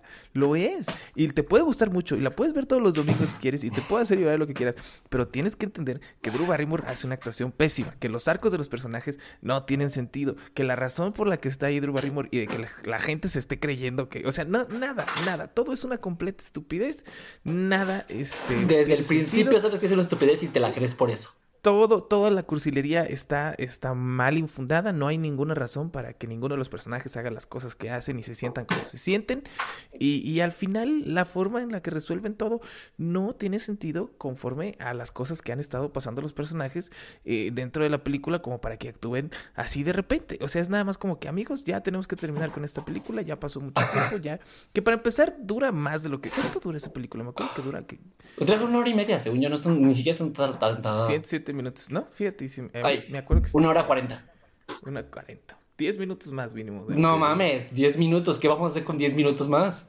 No podemos tener este momento bonito 10 minutos más porque nos vamos a aburrir. Mira, yo he visto películas que están perfectas y les meten 3 minutos más en, en, este, en la versión extendida y dices, wow, cómo se fue a la mierda nada más por esos 3 minutos. Las versiones extendidas nunca son buenas. Pero el chiste es que ya llevamos una hora y no hemos decidido nada del 21. No es cierto. Wow. Eh, 21 lo van a dar drugs, no pasa nada, ya lo sé. 20 Wow, ¿qué- jamás besada. Continuemos. vamos a tener que, yo creo que vamos a tener que hacer este top hasta el 10. ¿Te parece? Lo hacemos hasta el 10 y luego ya el- la siguiente semana hacemos del 10 al 1. Ok. Va, este... Bueno, entonces, a ver, ¿cuál pondrías tú en el 20 entonces? ¿Eh? ¿Cuál pondrías tú en el 20? Si no quieres poner jamás besada, ¿cuál pondrías tú? No, ya no quiero nada, pon jamás besada. Nada, ya no quiero nada, no te, te voy a mover de ahí. Déjala, deja jamás besada ahí. Dejamos de esas dos desde el principio. Es que no, no, eh, eh, bueno, sí, pues, 19. va- Te voy a dejar a ti que digas 19 para, este, para que ya sea más parejo esto. No, no ni siquiera sé. um, ah, ah. eh, no sé cuál poner. en- eh, Noctop, sí. Entonces sigo insistiendo, no, no es no es suficientemente buena para que esté eh, tan, tan- ni tan adelante ni tan interesante. Híjole, es que, por ejemplo, a mí Knocked se me hace mejor que Bridesmaids. No, híjole. Porque las dos-. Las dos son de ayuda, Pato, Sí. ¿no? Y, y, por ejemplo, creo que Bridesmaids tiene unas muy buenas escenas de eh, chistosas. Sin embargo, Bridesmaids tiene esta horrible, horrible escena de Melissa McCarthy haciendo popó en un lavabo. Ay, bueno, pero eso es comedia. El Noctop tiene, digo, la, la- la de Four Year Old Virgin tiene cuando lo depilan. O sea, es la misma chingadera. Pues, Tienen que tener no, no, escenas Forty- cagadas. Forty Year Old- sí, pero Forty Year Old Virgin es una de las mejores escenas de Forty Year Old Virgin. Pero- Bridesmaids, la escena de Melissa McCarthy cagando es una de las peores escenas de Bridesmaids. Pero tienen que tener momentos cagados. Va, Claro, Por intended. sí. O sea, no es como Sí, que sí. digas. Le Sí, quito- tiene que tener momentos. Ese es precisamente el punto. Ese no es un momento cagado y dura como 10 minutos y no es chistoso. Es incómodo y es chafa y es, la risa fácil. También los de la, parte de la depilación de Four Year Old es risa fácil. Es, vamos a Pero reírnos de que su pato está sufriendo. Pero es divertidísima, es Pero realmente risa divertida. fácil, también. No, pero, pero una cosa es hacer chistes de popó, Diego. Chistes de popó. Ajá. Estamos hablando de chistes de No, popó. yo no estoy diciendo que sea mala, que sea buena esa escena. Me da X, o sea, da risa y ya. Pero tampoco, o sea, para que. Pero no me la puedes estar comparando con, con 40 Year Old Virgin porque esa escena, o sea, sí es risa fácil si quieres, pero es una escena bien montada, bien estructurada, bien, o sea, bien puesta ahí y, y está divertidísima porque ves la cara de la chava que le está quitando la cera y ves los gritos de, de Steve Carell y todo. Y es muy divertido. O sea, ¿cuántas películas has visto en las que a alguien lo depilen y esa sea la parte chistosa? Pero pues tampoco es tan chistosa. O sea, está divertida y es una parte. de- Pero puedes Por eso, de la pero estás- película y sería estamos- igual de relevante. Sí, lo estamos comparando con la escena. Tú empezaste Ajá. a compararlo con la escena de la Sí, sí, popó sí, por eso. Pues estoy diciendo que es una escena de risa fácil también. Sí, por eso. ¿Cuántas películas? Si es risa fácil, quiere decir que es una escena que es, que es un tipo de, de comedia que es usada en muchas otras películas. Es comedia física. O sea, no, no sé si es el mismo tipo de escena, no, pero es comedia física. Es, vamos a ver cómo el gato grita. Todas las películas del mundo tienen comedia física, Diego. Todas las comedias del mundo tienen comedia física. Ajá. Venga. Sí, sí, Pero no todas las comedias del mundo tienen chistes de popó. Nada más las películas malas tienen chistes de popó. pero no por una escena vas a decir que una película es mala. No, pero sí te puedo decir que es más mala que otra película que no la tiene. No, pero la no, no, no es mucho mejor que Bridesmaids. No puede ser. No te estoy diciendo que es mucho mejor, no te estoy diciendo que es mucho mejor, nada más te estoy diciendo que es mejor. No, tampoco es mejor. Tiene. O sea, puedes Otra, la necesito, es que es que necesito que me digas otra película que no sea Knocked Up. Me quieres poner a Knocked Up hasta el 19 y, y, y, me quieres tumbar. Necesito que veas Knocked Up. Necesito que vuelvas a ver. Ya la vi, la he visto dos veces. o, sea, por más que la vea, no voy a decir qué, qué película tan interesante, la voy a dejar más tiempo. Las, las, películas de Yo Pato son muy similares, ¿no? O sea, Bridesmaids, Knocked Up y 40 Year Old Virgin tienen más o menos, son como las películas de Marvel, tienen esta fórmula, ¿no? Tienen más o menos el mismo tipo de chistes, tienen más o menos el mismo tipo de arcos de los personajes, pero están muy bien escritas y eso es las que las hace muy buenas porque haces que sientas que los personajes principales se sienten reales y es más fácil que los apoyes, es más fácil que te den risa cuando les pasan las cosas por lo mismo de que se sienten reales, ¿no?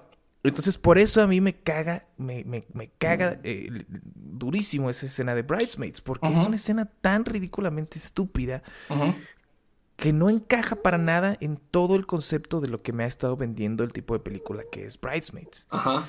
Sí, estamos hablando de una película eh, madura, entre comillas, con chistes y complejos, y hasta cierto punto inteligentes, este, con personajes bien desarrollados, bien armados, y de repente en esa escena se vuelve eh, el profesor chiflado de él. Ajá. Sí, se vuelve Ernesto pierde su puesto. Sí, se, se vuelve una película de las chafas de Adam Sandler. Por esa eh, escena. Eh, pero, o sea, una, es una escena que puedes quitar y la película sigue avanzando. No es como que una escena de la, toda la película lamentablemente tiene esa escena de la película. Sí, no te estoy diciendo que es una muy mala película. Bridesmaid es una buena película. A mí me gusta mucho Bridesmaid. Disfruto mucho Bridesmaid. Sí. Y, pero lo que te digo, tiene, tiene el mal de Judah Pato. Igual que tiene 40 Year Old Virgin, igual que tiene Knocked Up, que es que duran 20 minutos más de lo que deberían durar. Llega un momento en el que ya los chistes ya te cansaron, ya, ya quieres que se cierre la historia y aún así quieren más chistes, quieren cerrar más historias, etcétera, y tú dices, bueno, o sea, sí está divertida, pero ya. ¿No? Entonces, por eso sí, no creo que ninguna de estas tres merezca estar ni siquiera tal vez en el top 10. Sin embargo, si vamos a comparar las tres, yo pienso que el top es 40 Year Old Virgin, este Knocked Up y luego Bridesmaids, porque Bridesmaid tiene esa maldita escena. Si Bridesmaid no tuviera esa maldita escena, probablemente sí la pondría arriba de Knocked Up. ¿no? Porque se me hace que los personajes son buenísimos. Se me hace que el personaje de... de Kristen uh, De Kristen Big, claro, Kristen Big es buenísima. Se me hace que eh, esta Melissa McCarthy es la única película, yo creo, de Melissa McCarthy que sí me da risa Melissa McCarthy. Este... Y creo que el arco que tiene de, de esta mujer, que es, es, la dama de honor y que odia a la novia. No, la amiga de la novia. A la amiga de la novia, perdón. Este, se me hace que está buenísimo. Se me hace que está buenísimo este, este, esta guerra que le plantea. Este, y de cómo todo el tiempo la odia porque hace las cosas súper bien y, y, y, el arco de ella dándose cuenta de que pues ella es la mala a fin de cuentas, ¿no? Este, se me hace muy chida. Me divierte mucho esa película. Pero, una escena no, pero aparte, esa escena no, no la hace más o menos película romántica. O sea, rom-com, que es lo que estamos discutiendo. Puede que sea una película buena o mala, pero no la hace más o menos rom-com. Porque no se enfoca en eso. Estamos hablando de película romántica.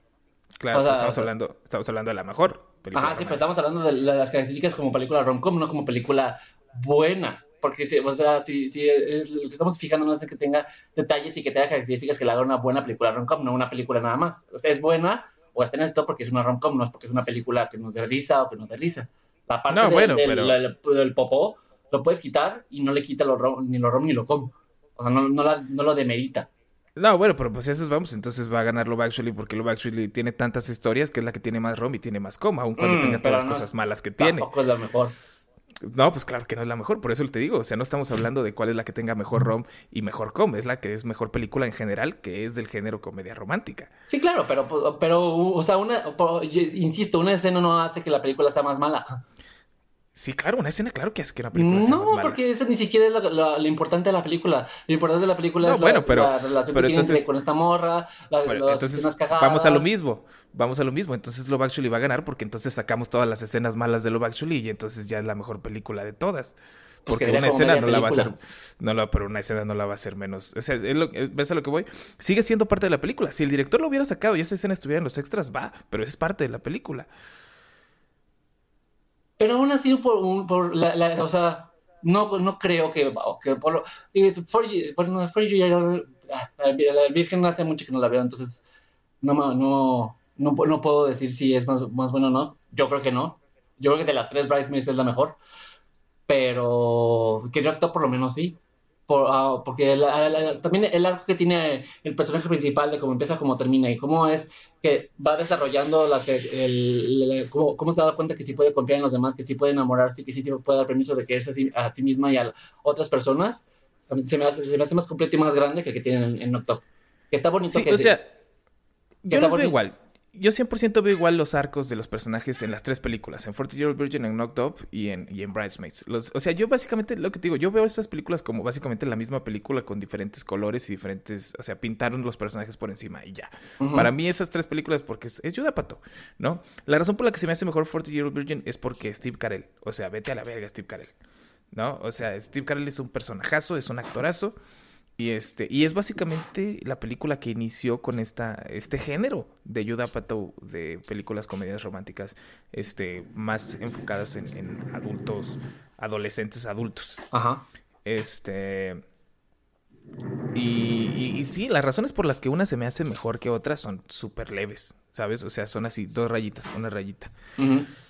Pero me tienes que dar que esa escena de Bridesmaids es una de las peores escenas en la comedia en general. O sea, estás hablando de Melissa McCarthy haciendo popó en un lavabo y sonidos de pedos. sonidos de pedos. Y ella gritando y así, ¿no? O sea, por ejemplo, eh, ¿Dónde están las rubias? ¿Dónde están las rubias? Que es una película, un clásico de culto casi casi. Este, tiene una escena también donde van y se meten al baño y también duran sonidos de pedos. ¿No? y eso ya es chistoso. Y eso es chistoso cuando tienes 12 años. Es chistoso cuando apenas, sí, pero ya está, o sea, ya. Chistes de pedos, ya, mano. ¿Sabes? A mí, o sea, nunca me han dado risa. Pero por eso se me hace que la película sea menos. O sea, menos y hay, formas y hay formas sutiles de hacer que tal vez un chiste de pedo. no, los chistes de pedo ya no están divertidos. Pero, o sea, no pero, pero Bridesmaids no lo hace de ninguna forma sutil. Bridesmaids 100% es Melissa McCarthy en un lavamanos levantándose el vestido y escuchándose sonidos de pedos y ella gritando diciendo que se le está destruyendo el estómago.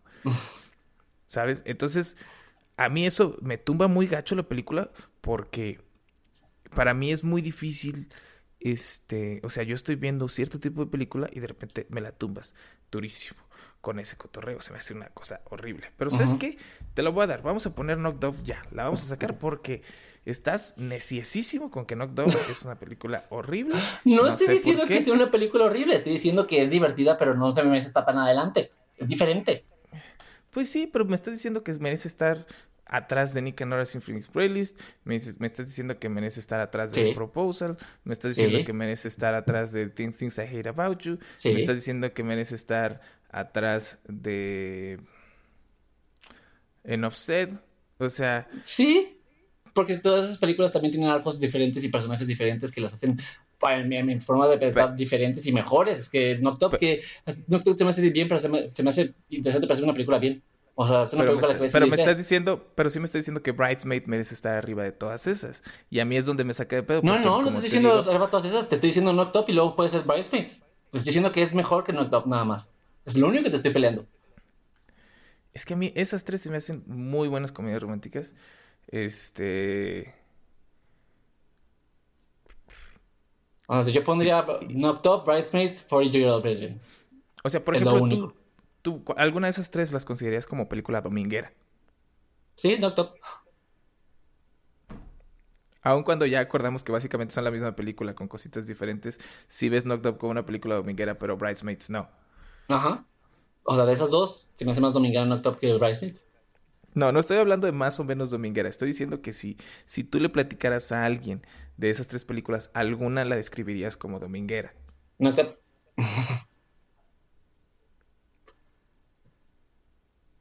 o sea, hasta, pues, por eso te digo, no digo que sea una película mala, ni que tampoco los personajes sean malos, ni que no tengan algo. Nada más es como, la veo, me acuerdo, me divierto. Eh. Pero, por ejemplo, The Proposal ve, el póster de The Proposal. Ajá. ¿Qué tiene? El póster de The Proposal te está gritando... matrimonio a Ryan Reynolds? Te está gritando Dominguero.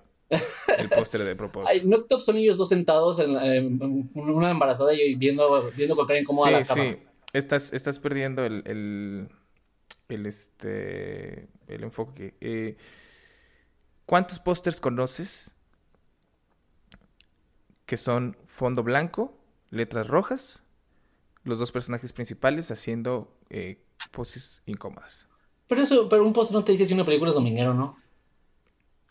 Claro. Puede que el póster esté muy mal hecho, pero la película sea, chida. Por eso, pero piensa en todos esos pósters de todas esas películas y dime cuál de todas esas películas con todos esos pósters no es una película dominguera. Ah, estoy pensando, espérate, la, no estoy seguro si el póster de esta. Estoy buscando en internet. No. Ve todas estas películas que tenemos aquí. Todas estas son muy buenas comedias románticas. Dime qué otra película de todas estas que tenemos aquí tiene un póster así. Ah, es lo que estoy buscando. O en Harry Met Sally son ellos dos encima de, con un fondo blanco, viéndose. Harry Sally, claro que no, carnal. Estás viendo un póster nuevo porque el viejito es ellos dos caminando y al fondo eh, un parque con colores otoñales. Estoy viendo uno en el que fue el primero que me salió de ellos dos viéndose con el fondo blanco encima de Nueva York. Es el primero que, es el que está en Wikipedia aparte. Porque te digo, eso tiene que ser eh, porque yo, como fan de esa película, te puedo decir que... Sí, sí, esa, No hay letras rojas, Manix. No hay letras rojas. No hay letras rojas, pero hay fondo blanco. Y los dos viéndose. Y tienes. Y además. Estás hablando de una película también de. No, no, yo no estoy diciendo que sea Dominguela o Harry Metzali. Por supuesto que no. Nada más estoy diciendo de las que tenemos aquí que tienen un película póster como fondo blanco. Eh, pero estás, estás realmente comparando el póster de Harry Metzali con el póster de The Proposal. Estás, mm. estás realmente ignorando el sentido de lo que te estoy diciendo, ve el póster de The Proposal y ve el póster de Juan Harry Met y ve el póster de, de... ¿Cómo se llama esta película también con Catherine Hegel donde sale con este... Ah, la de... con el de 300? Ajá, ¿cómo se llama? La, la, Ugly Trust. ¿No es la Ugly Trust? Creo que sí. Ni me acuerdo. Creo que también tenían un póster así. Sí, también es así. O sea, ve esos pósters y dime si realmente, si de verdad, de verdad, Diego, es comparable con el póster de Buen Harry Met Por más que es un fondo blanco el de Buen Harry Met Ellos están parados arriba de toda la ciudad, se ven todos los edificios, Buen Harry Met está puesto ahí abajo con letras de color diferente, no hay color rojo ahí. El, la forma en la que ellos están parados sobre un fondo blanco es muy diferente a la forma en la que estos otros personajes en estos otros dos pósters están parados enfrente de un fondo blanco. O sea, es, Entiéndeme de lo que te estoy hablando. Entiéndeme de lo que te estoy hablando. Te estoy hablando de realmente una persona que le están diciendo, hazte un póster porque la película que estamos haciendo es una comedia romántica bien dominguerota. Ajá. Y eso no pasó con... Para empezar, no pasó con Gwen Harry Met porque ese tipo de pósters no existían cuando salió Gwen Harry Met No, claro que no. Para empezar, eso no existe porque las películas comedias románticas como las conocemos ahora no existían antes de que saliera Gwen Harry Met Ajá.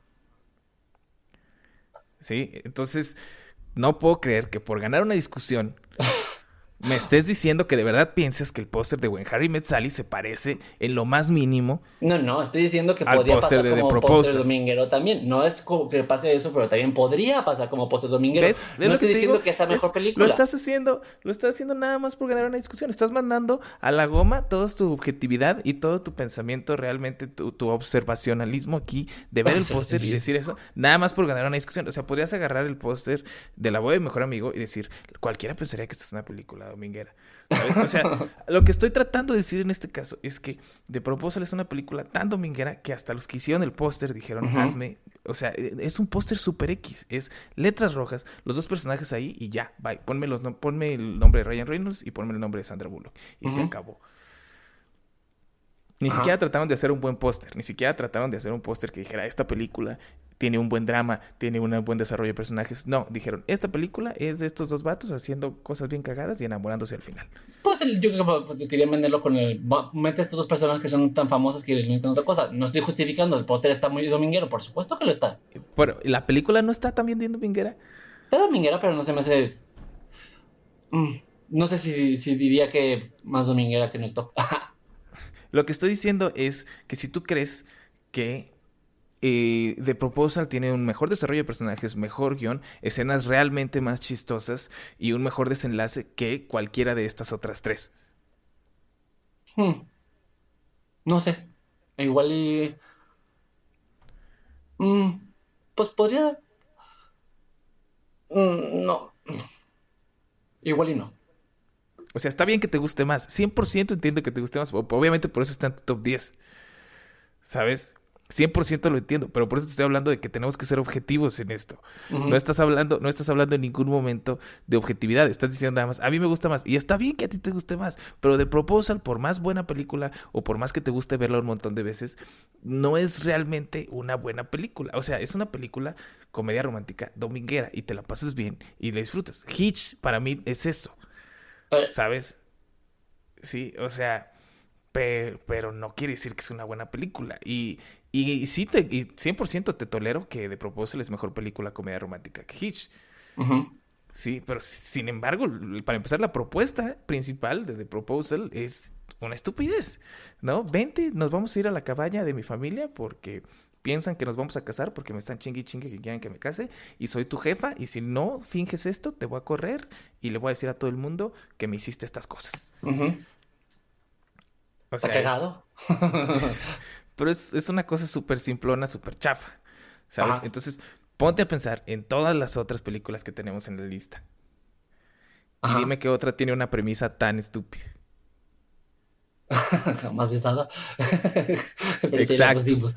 Exacto. Sí, sí, está bien. El 19 está de proposal. Y es a lo que me refiero. O sea, ve todas las películas que tenemos aquí. Tenemos todas, todas estas películas. Este, las que tienen las premisas más simples, como puede ser La boda de mejor amigo, como puede ser este Notting Hill, como puede ser Love Actually. Mm, Love Actually, las que tienen las premisas más simples tienen muy buen desarrollo de personajes, tienen este tienen muy buenos eh, arcos de los personajes, tienen muy buenos diálogos, tienen muy buen, este, eh, tienen, o sea, todo, sí, o sea, Nick and Nora's Infinite Playlist es una película que tiene una trama muy interesante, muy, muy chida, sí, que, que, a mí se me hace que se cae un, poco, a mí se me hace que tiene unas cositas que no tienen sentido, por eso no la puse, pero sí, a mí sí me gusta mucho Nick and Nora's Infinite Playlist, o sea, en Offset, eh, el arco de los personajes de Offset es, es buenísimo, o sea, es a mí se me hace que está, está increíble. Las actuaciones de los dos personajes principales también se me hace increíble. No se me hace que la trama en general esté tan chida y por eso tampoco la puse. Se me hace que está como muy simple a fin de cuentas la película. Este, pero muy bien llevada y eso es lo que la hace una muy buena película. Pero ahí está, o sea, Crazy Stupid Love también tiene muy buenos arcos de los personajes, tiene muy buenos guiones, tiene personajes muy divertidos, muy entretenidos. Tiene es un poco estúpida también. Sí, también un poquito estúpida, pero pero, o sea, The Proposal es de capítulo de Friends, la premisa. ¿Sabes? pero los personajes tienen buena química, la historia no es tan buena, pero las logran llevar bien. No, no, y, no te estoy diciendo que sea una mala película. Simplemente estoy diciendo que en un top 21, donde ella es parte del top 21, no, o sea, no, va a quedar en los primeros lugares. Ah, no, jamás se tenía pensado poner en los primeros lugares. No, no, no, no. Y, no. y no puedes pensar que The Proposal es mejor que ninguna de esas tres, The Fourth Year Old Virgin, Knocked Up y Bridesmaids. ¿Sabes? Porque, o sea, sí está bien que no te guste Knocked Up tanto como te gusta Bridesmaids, sí está bien que no te guste Knocked Up tanto como te gusta The Fourth Year Old Virgin, pero tienes que aceptar que tiene un mejor guion, mejor desarrollo, cosas más chistosas y en general es mejor película que The Proposal. O sea, no me estés mamando que The Proposal me la quieres poner arriba de cualquiera de esas tres. Sí, está bien. Objetivamente sí, sí está en el 19 de Proposal. Está bien. O sea, es que es a lo que voy, digo, maldita sea. Ahí está, te estoy concediendo. Te estoy concediendo que está bien que esté en el 19. Ya llevamos como, vamos a, este podcast va a durar 7 horas. vamos a ir de 3 el 3. Y ya, si quieres el 18 knocked up, no tengo problema, ya, no me importa. el 17, 17... Bridesmaids. 17 yo pondría, yo pondría antes a Nick Norris que Bridesmaids, por ejemplo. Mm, no sé, o sea, el, todo el pedo de, o sea, Bridesmaids se me hace bonito, pero el, Nick y Nora creo que la, que la que es la pareja central y todo lo que va, lo que sucede como comienza y como termina se me hace más, más como fulfilling que Bridesmaids. O sea, Bridesmaids se me hace bonita, pero creo que es, es la parte romántica es bonita, pero es mucho más fuerte en Nicky Nora. Hablando de película romántica. Bueno, entonces 17 quieres poner Bridesmaids. Bueno. Mira, no, eso no te lo voy a discutir porque, o sea, sí me gusta Bridesmaids, pero pues, no lo puse en mi top 10 para nada. No, no, y en el 16 igual ya sí puede estar Nicky Nora. Ahora, aquí probablemente ya podríamos ir metiendo este no sé, por ejemplo, Notting Hill, o sea, tampoco no o sea, es bonita, pero así que digas increíble. Sí, y tiene cosas y tiene cosas chafonas, o sea, el hecho de, o sea, a mí se me hace muy chistoso y muy, muy de, entre comillas, ensueño todo este cotorreo de que pues está conociendo a una actriz famosa y se está enamorando de ella y todo. Creo que los personajes están muy chistosos. Este, el, el Ruby de, de Hugh Grant está cagadísimo. El eh, amigo que es, se me cómo es este actor famoso que es como el amigo de Julia Roberts, el inglés. Ah, no puedo acordar. Que tiene un nombre raro, que sé que es en Spider-Man. También está cagado. ¿William Defoe? No, no, no, en el, Amazing Spider-Man, que es el Doctor Lagarto. Y en algo. Ah, ya. No, ya sé si Ese es, eh, que es amiguito de Julia Roberts. Ah, Pero bueno, él está cagado. Es un personaje divertido. James Dreyfus. No, no, no. Rizzy Fans. Rizzy Fans. Ya. Sí, digo. Ah, ya, ya. Sí, están, están cagados, digo. Tiene personajes muy cagados y todo. Pero a fin de cuentas la historia realmente pues está muy fantasiosa, pues. Pues tiene frases memorables como la de esto, soy una mujer frente de un hombre diciéndole que lo ama. Pero... o sea, está bonita, pero hasta ahí. Sí, claro. Entonces, si quieres, mira, ahí la podemos ir acomodando también. Este. Después de esa, igual podría poner Ten Things, Ten Things I About You. Ten Things I About You también. Sí. Ahora, ¿es Ten Things I About You? Porque no hemos puesto Nick and Norris todavía. No, Nick and Norris ya lo hemos puesto después de Bridesmaids. Ah, la pusimos después, sí, ¿Sí? Cierto, tienes razón. Y luego pusimos Notting Hill. Y luego. O igual puede ser The Princess Bride. O sea, está bonita y está cagada, pero tampoco. Bueno, es que The Princess, The Princess Bride, o sea, es 100% lo que intenta hacer. Sí, claro, o sea, es, es, pura comedia irónica. Ajá, es, es, vamos a hacer este cuento de hadas eh, que se note que es como un cuento de hadas que está siendo básicamente inventado por un abuelito contándoselo a su nieto. Ajá. Pero a mí se me hace que el romance de The Princess Bride es una chulada. Pero no, no tanto. O sea, hay, romance, pero no es. Pero. O sea, siento que no, que no es la, el hilo conductor de la película. Siento ah, que es más la acción. Sí, siento no. Sí, es más como la fantasía, ese cotorreo, claro. Sí. Pero, o sea, es una o sea, yo sí lo pondría arriba de Ten Things I Hate About You.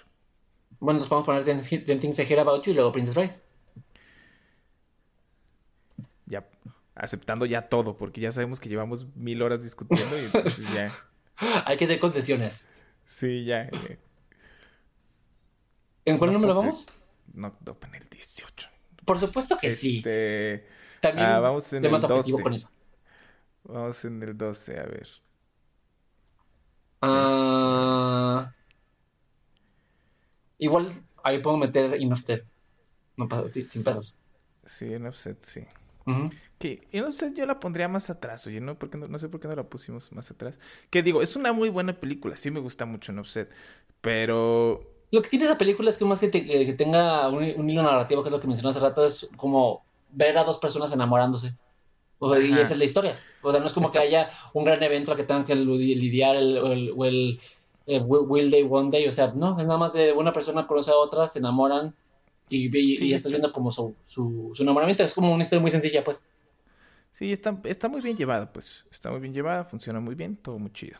Si quieres podemos ponerla antes que, que Notting Hill. O sea, no pasa nada. Sí, no, la ponemos en el, en el 15. Y recorremos todo ahí a la Virgen. Y... Mm, ¿Qué te explico nada? Mm, es que... No, debe decir que... A esta la vas a que poner más adelante, no te lo voy a pelear ahorita. o sea, para mí Groundhog Day, Groundhog Day ya podía estar en ese top. Híjole, no, mano. O sea, bueno, a ver, espera, ¿cuáles, cuáles hemos quitado? Eh, Knocked ya lo quitamos, Princess Bride ya la quitamos. Es que, fíjate, por ejemplo, a mí Crazy Stupid Love se me hace cagada, pero no se me hace para nada mejor que ni que Bridesmaids, ni que 40 Year Old Virgin, ni que Knocked Up. No, a mí, me hace una historia como X. O sea, está cagado, tiene chistecitos. creo que lo interesante de la película es el giro del final, que lo que le da el valor, pero nada más son comediantes diciendo pendejadas con una historia de amor de fondo. No, y está muy chido como el arco de el arco de Steve Carell, a mí sí me hace muy chido de cómo de cómo pues o sea, está haciendo lo que está haciendo por por necesidad de sobrellevar lo que pasó con su esposa que porque él quiera realmente ser un mujeriego y así, ¿no? Y, y como este Ryan Gosling se ve reflejado en él como diciendo, hey, mano, yo te voy a ayudar, pero al mismo tiempo Ryan Gosling al estarlo ayudando se da cuenta de que él también quiere este algo bonito en su vida. Algo real y mientras tanto está acá con... Enseñando sus pectorales, que lo haga muy seguido. claro. y, se me hace que la química que tienen entre él y... No me puedo acordar del nombre de esta mujer. Emma Stone. Emma Stone. no mames. Está muy chida. Multigalardonada Emma Stone. Porque los dos son muy carismáticos, que bueno, obviamente ya después los vimos en La La Land. Pues por eso han salido, por eso han salido en tres películas juntos, también en la de Pandillas de Nueva York. Cierto. Entonces, este, sí tiene cosas chidas, pues. Sin embargo, creo que el desarrollo de personajes y los arcos de los personajes, todo ese show funciona mucho mejor en cualquiera de estas otras sí. Que, sí, lo pondría antes también. Sí. Entonces, por te digo que no entiendo por qué tu necesidad de poner Knocked Up tan lejos, si es una muy buena película en general. O sea, podría equiparar Knocked Up con Crazy Stupid Love sin pedos. O sea, las dos las tengo al mismo lugar. no te estoy diciendo que sea mala, insisto. No estoy diciendo que sea una mala película. Tampoco, tampoco estoy diciendo que sea una buena película para estar tan adelante. Es todo. Este, mira, Stupid Love lo vamos a poner en el 18 y ya todas las demás las recorremos. vamos en el 11, ¿no? O en el 10 en el 11. Pues ah. yo creo que ya nos quedamos. ¿Pero ya el 11 ya lo tenemos? O sea, porque podemos... ah, ok. El 11 es Princess Bride. Sí, ahorita mira, te voy a decir cómo tenemos. 21 es Love and Other Drugs, 20 es Never Been Kissed, eh, 19 The Proposal, 18 Crazy Stupid Love, 17 Knocked Up, 16 Bridesmaids, 15 Nick and Nora's Infinite Playlist, 14 No Set, 13 Notting Hill, 12 Ten Things I Heard About You y 11 The Princess Bride. Ok. Entonces nos están quedando para pelearlas eh, la próxima semana. Que bueno, mira, si nos seguimos peleando así, vamos a ver de todas formas. Este. Nos queda Love Actually, When Harry Met Sally, Sleepless in Seattle, La boda de mi mejor amigo, Definitely Maybe, Notting Hill, ya la quitamos Notting Hill, a ver, Germán, ponte de acuerdo. Eh, Definitely Maybe, Big Sick, Groundhog Day, Annie Hall, 40 Year Old Virgin y About Time. Ah, sí, cierto, sí. La verdad no tengo ni idea cuál va a estar en el número uno. Ahora sí, es la, es la primera vez en la que no, se, no, no tengo una predicción. yo, sí, yo sí tengo una idea. Yo sí tengo una idea de, de, de, cuál para mí es la mejor comedia romántica de todos los tiempos. Y no es Love Actually, ¿eh, mano? No es. No, no, no, yo sé. Eh, estaría mal si la pusiéramos en primer lugar Love Actually porque sería como lo más típico de que, ay, sí, Love Actually, la primera es lo que todo el mundo espera siempre. No, no, no. Claro, pero, o sea, y más porque, o sea, si fueran otros tiempos, si estuviéramos, o sea, si fuera 2008 esto, probablemente sí te pelearía que fuera. Sí, claro, pero no sabía envejecer bien esa película.